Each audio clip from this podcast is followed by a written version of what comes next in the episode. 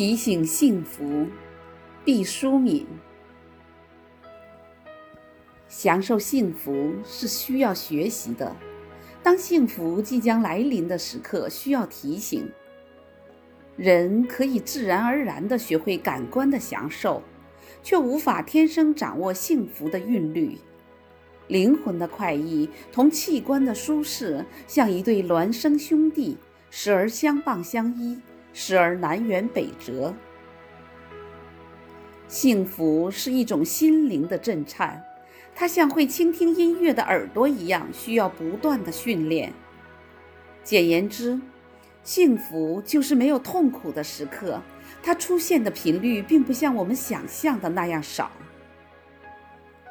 人们常常只是在幸福的金马车已经驶过去很远后，才捡起地上的金鬃毛，说：“原来我见过它。”人们喜爱回味幸福的标本，却忽略幸福披着露水、散发清香的时刻。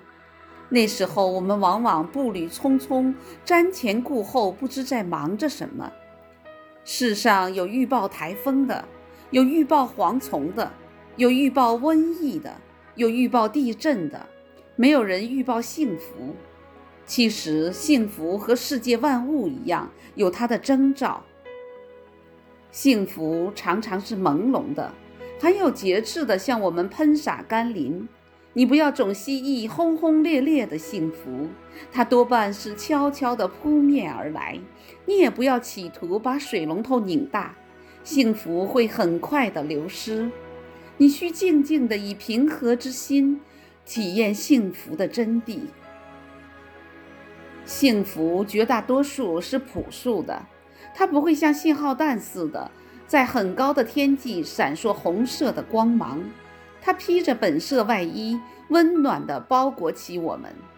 幸福不喜欢喧嚣浮华，常常在暗淡中降临。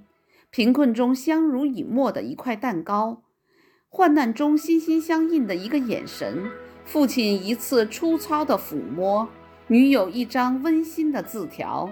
这都是千金难买的幸福啊，像一粒粒坠在旧绸子上的红宝石，熠熠夺目。幸福有时会同我们开一个玩笑，乔装打扮而来，机遇、友情、成功、团圆，他们都酷似幸福，但他们并不等同于幸福。幸福会借了他们的衣裙，袅袅婷婷而来，走得近了。揭去帷幔，才发觉它有钢铁般的内核。幸福有时会很短暂，不像苦难似的笼罩天空。如果把人生的苦难和幸福分至天平两端，苦难体积庞大，幸福可能只是一块小小的矿石，但指针一定要向幸福这一侧倾斜，因为它是生命的黄金。幸福有梯形的切面。它可以扩大，也可以缩小，就看你是否珍惜。选自《预约幸福》。